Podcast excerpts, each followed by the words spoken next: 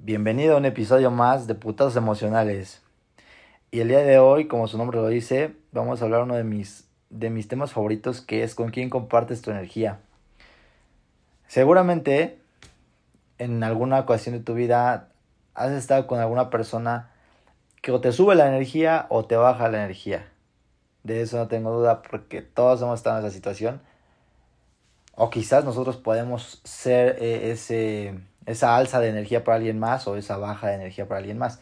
Entonces es un tema muy padre porque eh, en la energía basas muchas cosas.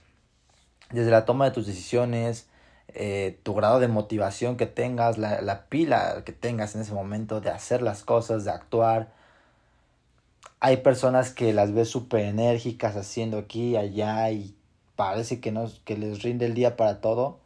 Y hay otras personas que quizás eh, son pesimistas, solamente piensan en estar echando la flojera, para todo tienen excusas, etcétera, infinidad de, de cosas. Y, y, por eso yo creo que es un tema muy importante que marca nuestras vidas hasta el punto en el que cada uno de nosotros quiera. Porque mil personas te pueden decir qué hacer. Pero si tú no, si tú no estás de acuerdo con, con lo que ellos quieren, no compartes esas ideas, pues no las vas a hacer, al menos de que su energía sea tan poderosa que te atraiga y tú te dejes llevar por eso y te convenzan al final de hacer algo que no quieres. Pero eh, cuando tú tomas acción de esto y, y, te haces consciente del poder que tiene la energía en tu vida y en la vida de las personas, puta, yo creo que vas a, va, tu, tu vida, tu, tus objetivos van a cambiar radicalmente. Porque cuando tienes baja, baja energía, como ya te decía, no te dan ganas de muchas cosas. Eh, estás triste y, y, es válido, totalmente válido sentirse mal, estar apagado un día, al final ya somos seres humanos, sentimos. Y pues qué mejor que, que tener esos, esos altibajos de energía, ¿no? Pero también tenemos que fijarnos con quién nos juntamos, porque dicen por ahí, hay, hay unas frases ya en internet, en libros, eh, ¿Qué es el promedio de las cinco personas con las que pasas más tiempo? Entonces desde ahí hay muchas cosas que observar. Ahí me cayó ese 20 eh, cuando estaba, estaba un poco más chico. Eh, no quiere decir que ahorita sea una persona súper grande, no tengo 24 años, pero eh, cuando yo tenía 16, en eso de que andábamos en la prepa y todo esto, me volví una persona eh, pues un tanto selectiva respecto a algún antecedente que tuve en la secundaria.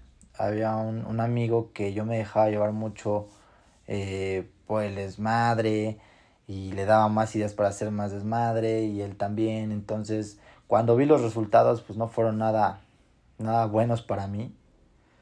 Eh, entonces al, al, yo ingresar a la preparatoria me empecé a volver más, más selectivo y me empecé a ver más con quién me juntaba y qué estaban haciendo las personas con, las que yo me juntaba. Si me aportaban algo bueno en mi vida o si simplemente me iban a traer problemas eh, o, o, no, o me iban a necesitar hacer cosas que yo no quería, a volarme clases, etc. No te voy a decir que no lo he hecho, por supuesto que lo he hecho y también estando en mi, en mi mejor energía, me he volado clases, me, me este, he hecho a uno que otro despapay, o sea, he hecho muchas cosas como todos los humanos, ¿no? Yo creo que, que es parte de la vida y también es cometer errores, pero regresando al tema, empecé a ser muy selectivo. Me juntaba con quizás 6, 7 personas y yo decía, bueno, ¿qué me aportan estas personas? Pues me aportan eh, echar relajo sano, eh, terminábamos las actividades de la, de la escuela y después nos salíamos a pasear a las canchas, no sé, eh, a, conocer a más este, chavos de, de la preparatoria. Y está padre porque teníamos el objetivo de tener buenas calificaciones, de, de tener un rendimiento bueno en la escuela, pero también lo equilibramos con el desmadre. Después nos íbamos en los viernes este, a una fiesta X, a un, este, pues a un bar no porque realmente todavía éramos menores de edad y no nos dejaban entrar. Pero pues hacíamos alguna reunión en una casa. Entonces, era sano porque ellos respetaban mis decisiones. Como ya les platiqué en un episodio anterior, yo no tomaba alcohol. Lo, lo probaba de vez en cuando, pero no tomaba. No era como que, ay, voy a la reunión y me echo este, unos tragos. No. Y lo respetaban. Entonces, esas personas, pues para mí representaban una energía buena porque no me obligaban a hacer cosas que yo no quería. Respetaban mis decisiones y aún así estaban conmigo. Entonces, eh, eh, en, ese, en esa etapa de mi vida, pues fue, fue maravilloso encontrarme con ciertas personas y más que nada seleccionarlas. Después pues se vienen diferentes etapas, la universidad, el emprendimiento, que más adelante les platicaremos de todo esto. Pero una de las mejores decisiones que he tomado en mi vida ha sido ser selectivo con las personas que dejo que se acerquen más a mi vida. No te voy a decir que soy mamón, que soy grosero, que no les hablo, no, por supuesto. Si, si me hablan bien, les hablo bien, o sea, como me tratan, los trato, tal cual.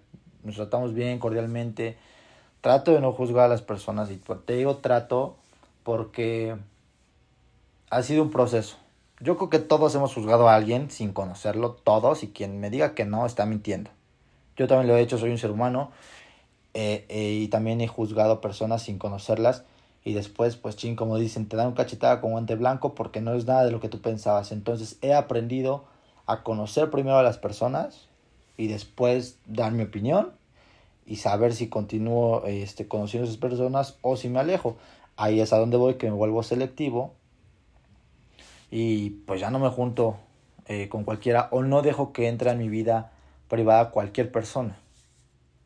No voy a dejar que cualquier persona venga y me robe mi energía. Si yo estoy en paz, en armonía, estoy trabajando, estoy motivado y viene una persona con excusas, con problemas, con es que el gobierno y es que las es que la pandemia y busca y me da puras razones negativas, obviamente le voy a poner un alto y decir, a ver, espérate, hasta ahí, no voy a dejar que me contamines. Porque pues yo trato de estar bien, en equilibrio y motivarme y decir, ok, la pandemia fue para aprender, aprendimos un buen de cosas, todo lo malo que me ha pasado y que nos va a pasar va a ser por algo y trato de verlo de esa manera, de una manera optimista. Y, y el optimismo te ayuda a subir tu energía. Entonces, yo creo que es muy importante y es una de las claves para obtener tu éxito personal. ¿Y por qué te digo el éxito personal? Porque lo que para mí es el éxito, como platicábamos en, en el episodio anterior, para ti puede, puede, representar otra cosa y es totalmente válido, son tus ideas, son tus creencias y estas son las mías. Yo te comparto lo que a mí me funcionó. Si a ti te sirve, perfecto. Yo te invito a que con base a tus objetivos, a tus metas, te vuelvas una persona selectiva. Si tú quieres tener buenas notas en la escuela, buenas calificaciones, ok, es válido pero tú crees que si te juntas con personas flojas, que no estudian, que van a la, a la universidad a echar desmadre, a ver a quién se ligan, ¿tú crees que vas a ser una persona sana para ti? Si tú traes unos objetivos claros, probablemente no te haga mucho ruido si tú tienes eh, mentalidad de acero fuerte y te mantienes firme en tus decisiones, pero sí va a ser como una piedrita en el zapato que te esté, es que vente, güey, vamos a volar unas clases, es que vamos allá, es que y tú dices, no, güey, entonces es una persona que te puede contaminar. Lo mismo pasa, si tú eres una persona emprendedora, con metas claras en la vida, eh, expectativas altas, no te, no, no te va a servir de mucho que te juntes con una persona que no le gusta tomar riesgos, que le tiene miedo a, miedo a la vida, a arriesgarse, a perder, ¿no? Que en lugar de, aventarse a emprender un negocio al riesgo, al ver qué pasa, al, pues, perder todo mi dinero, mi capital, prefiere eh, buscarse un empleo estable y tener un sueldo fijo, pues bueno, no está mal, al final del día es su punto de vista y es su vida, es su decisión y él decide por él mismo. Pero si tú eres esta persona emprendedora, no va a ser muy sano que te rodees de personas con otra mentalidad, porque al final ya te puedes contaminar y te, y te puede bajonear, te puede generar dudas. Entonces, si tú estás seguro de tus metas, de tus proyectos, de que eres un emprendedor chingón, de que vas a arriesgarte y lo vas a obtener, rodéate de personas similares, optimistas, que digan, ok, sí hay riesgo y sí podemos a lo mejor perder el dinero, por supuesto, pero vamos a hacerlo.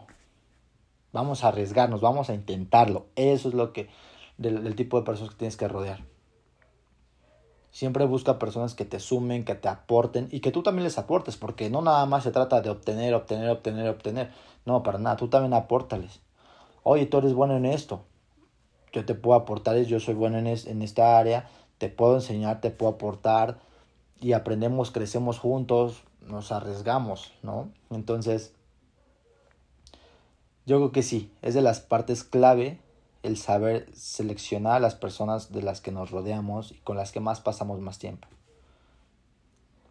Y te reitero, no, no quiero decir que te alejes de todo mundo y que odies a todos, no. Simplemente sé muy cuidadoso con las personas que dejas entrar a tu círculo cercano. A mí me han dicho algunas personas, ay, es que tú eres muy mamón. No, yo no soy mamón y quien me conoce realmente sabe que no lo soy. Yo trato a las personas con respeto, con igualdad, los saludo, me, me, abro, me doy la oportunidad de conocer a la gente, pero si siento que no, que es alguien que me puede contaminar, pues pongo un límite. Es como decir, hasta ahí y de acá para acá no te permito que entres porque contaminas mi vida, porque puede, puedes este, llegar a contaminarla, ¿no? Y no, no, no comparto esas ideas contigo, entonces vamos a hacer compitas ahí, de, de, de salón de clase a lo mejor, eh, no sé, pero hasta ahí, no, no dejo que entren a mi, a mi vida privada, ni que, ni que tengan ese, ese contacto tan cercano a mí. Yo te invito a que hagas un análisis de las personas con las que te estés rodeando, porque de eso va a depender mucho eh, pues tu futuro las decisiones que tomes y, esas decisiones te van a llevar a resultados en tu futuro. Hay, hay una frase, bueno, un, párrafo que leí que dice que los resultados que tienes hoy son por las, por las decisiones que tomaste en el pasado. Entonces, si tú quieres cambiar tu vida y que tus resultados del año entrante sean mucho mejores, tienes que hacer cosas mejores. No puedes esperar tener resultados diferentes haciendo siempre lo mismo. Te lo dejo de tarea, piénsalo.